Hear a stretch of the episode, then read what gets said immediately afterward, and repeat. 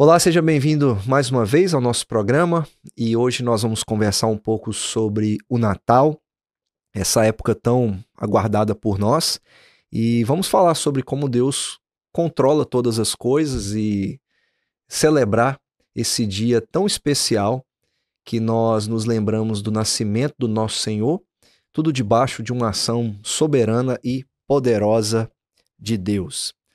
Para a gente começar a nossa conversa aqui, que, que a gente, nós cristãos, a gente tem algumas frases, né? É, ah, isso é a vontade de Deus, isso é isso é aquilo. O que, o que nós queremos dizer com Deus está no controle de tudo? O que, que nós queremos dizer com isso e qual. É, a gente está usando isso só por usar ou isso realmente faz sentido para nós? Ah, eu tenho a impressão que essa é uma frase ah, daquelas frases positivas, sabe, que a gente quer falar, a gente acredita que Deus está no controle e nada nessa vida dá errado. Você vai fazer uma cirurgia, alguém te manda uma mensagem, fala assim, Deus está no controle. Então quer dizer que vai dar certo a cirurgia. Ah, Deus está no controle, então é, você saiu para viajar, você vai chegar no seu destino. Ah, eu acho que a gente não entende de verdade o que, que é Deus estar no controle, né? Deus está no controle é é estar no controle das coisas boas e estar no controle das coisas ruins. E a beleza de pensar nisso, pensando no Natal, é, é pensar em num Deus que de verdade está fazendo o melhor por nós e para nós por meio do envio do Filho dele, Jesus Cristo. Deixa eu comentar um exemplo aqui, dar um exemplo de como o Natal demonstra o controle absoluto de Deus sobre todas as coisas, sobre até aquelas que nós imaginamos que são poderosas demais. Né? O Evangelho de Lucas, que no início narra o nascimento de Jesus, capítulo 2, diz que naqueles dias em que Jesus estava para nascer, foi publicado um decreto de César Augusto, esse é o imperador de Roma. Ele convocou toda a população do império para se reicensear. Um censo ele tem basicamente dois motivos, né? É, um é militar e o outro é econômico. Um imperador decreta um censo para que ele saiba quantos homens adultos há dentro do seu império, para que numa, num contexto de guerra ele possa convocar esses homens para lutarem. Também convoca um censo para saber quantos habitantes tem dentro do seu domínio para que possa cobrar impostos. Então, um censo de um imperador romano demonstra Quanto poder esse homem tem? Ele é capaz de mover os homens e obrigar as pessoas a deixarem a sua casa, deixarem a sua cidade e irem até a capital para fazerem o censo, que foi exatamente o que aconteceu com José, é, que saiu da sua cidade, né? Diz que José também subiu da Galileia, da cidade de Nazaré, para a Judéia, até a cidade de Davi, chamada Belém, por ser ele da casa e da família de Davi, ou seja, ele teve que sair de Nazaré e ir para sua cidade natal, que é Belém. Então, ele foi forçado, obrigado pelo imperador a deixar o seu lar. E os políticos têm muito poder sobre nós. Nós passamos há poucos anos por uma pandemia e vimos como, a, a contragosto, contra a nossa vontade, os governos têm o poder de nos trancar em casa, de nos proibir de trabalhar, de proibir que a gente abra nossa loja, nossa empresa. É, num contexto de guerra, a gente também vê isso. Você é obrigado a lutar numa guerra que você não quer e talvez dar sua vida num campo de batalha por interesses que não são seus. Você vê no final de todo mês ou no início do mês o seu contra-cheque, dinheiro sendo arrancado de você contra a sua vontade. Chega na data do imposto de renda, você não quer pagar aquilo, mas te é tirado da força e deixa de pagar para ver. É, então, os governos deste mundo têm muito, têm muito poder. E o imperador romano tinha muito poder.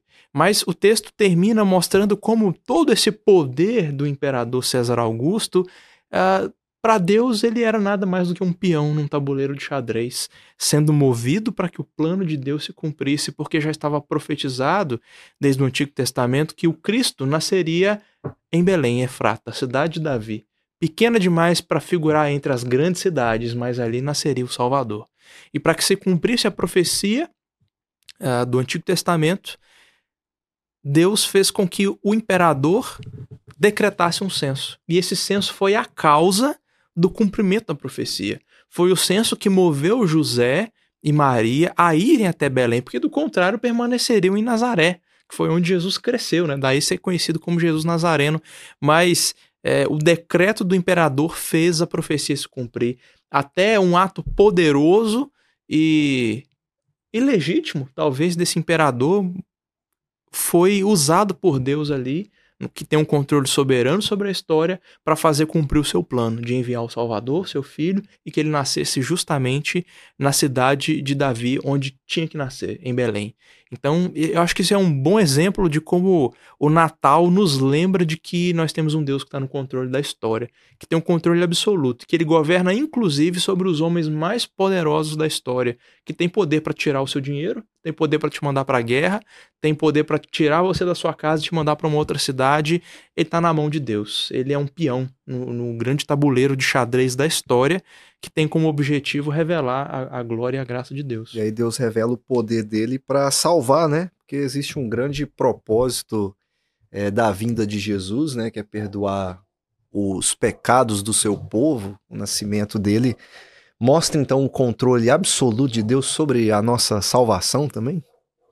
Uma coisa que me chama a atenção é olhar para o aspecto das coisas pequenas aí e mais poderosas. A Bíblia toda hora está tirando o poder do grande, né, da, do homem poderoso, e você pensa assim: a história ela começa a sua transformação com um anúncio de um menino que vai esmagar a cabeça de uma serpente é, você tem o anúncio de um descendente de Abraão, você tem o anúncio de um profeta que seria igual a Moisés, de um menino né, que seria descendente ali de Davi, um filho de Davi, que se assentaria para sempre no trono, de um servo sofredor, de um filho do homem. E aí nasce o menino em Belém, é, destronando todos né, o, o que havia de mais poderoso e no controle de todas as coisas estava ali numa manjedoura. É, a, a, o que havia de mais poderoso no universo, é a razão do universo, estava numa manjedoura. É bom a gente parar a pensar é, que de verdade manda quem tem mais poder. E, e, e o que Deus está mostrando toda hora é: olha essa salvação vindo por meio de um bebê por meio de, de uma manifestação aparentemente simples, mas que de simples não tem nada, sabe? É majestade e glória pura e plena e absoluta. E, e o único meio de salvação para cada homem, a vinda de Cristo. É, e como quando a gente lê as genealogias e, e olha para o Antigo Testamento para ver ali toda, todas as pessoas, os servos de Deus mesmo, de onde a, a linhagem de Cristo é, a gente vê a, a, soberania de Deus até em relação ao pecado do próprio povo. Porque nem mesmo a pecaminosidade do coração da, daqueles homens impediram o nascimento de Cristo.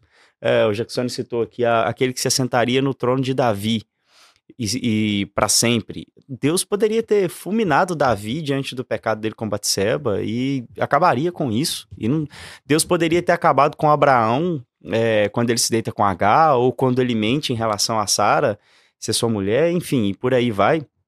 E a grande verdade é que, apesar da, do pecado, de toda a linhagem anterior ali, de toda a genealogia que antecede a Jesus Cristo, a soberania de Deus faz com que tudo, no fim das contas, faça com que esse redentor venha. Porque se ele não viesse, não haveria salvação, tanto para o povo antes como para o povo depois dele. E, e, ver Deus fazendo isso desde o início com a, com a, a, a descendência de Sete, né? Desde o início, Caim matando Abel, e aparentemente ali você tem só aquela geração inicial de Caim, todos maus e perversos, mas aí Deus faz com que nasça um outro filho, Sete, dessa linhagem então vem até chegar o nosso Redentor. A gente vê a soberania de Deus na salvação, até fazendo com que o pecado do povo não impedisse o nascimento de Cristo, a chegada do Messias. Né? Sim, a gente falou no último, no último programa, é, e pensando na questão da expectativa, Uh, hoje nós estamos bem próximos do Natal, né? Esse programa está indo ao ar no dia 23 de dezembro. E a gente falou tanto de expectativa pela volta, né? E essa expectativa existe por causa de que a maior expectativa de todas foi satisfeita, né? Que é Deus ter nos salvado através do seu filho. E no nosso próximo programa a gente conversa um pouco mais, já se aproximando já do fim do ano de fato. E vamos continuar aprendendo e pedir a Deus que uh, nos abençoe e que nos prepare para o ano que está por vir. Né? Que Deus nos abençoe. Se você quiser acompanhar mais, fica para o próximo programa. Eu espero encontrar você aqui e nós vamos juntos encerrar esse ano e encontrar respostas na palavra de Deus para nós.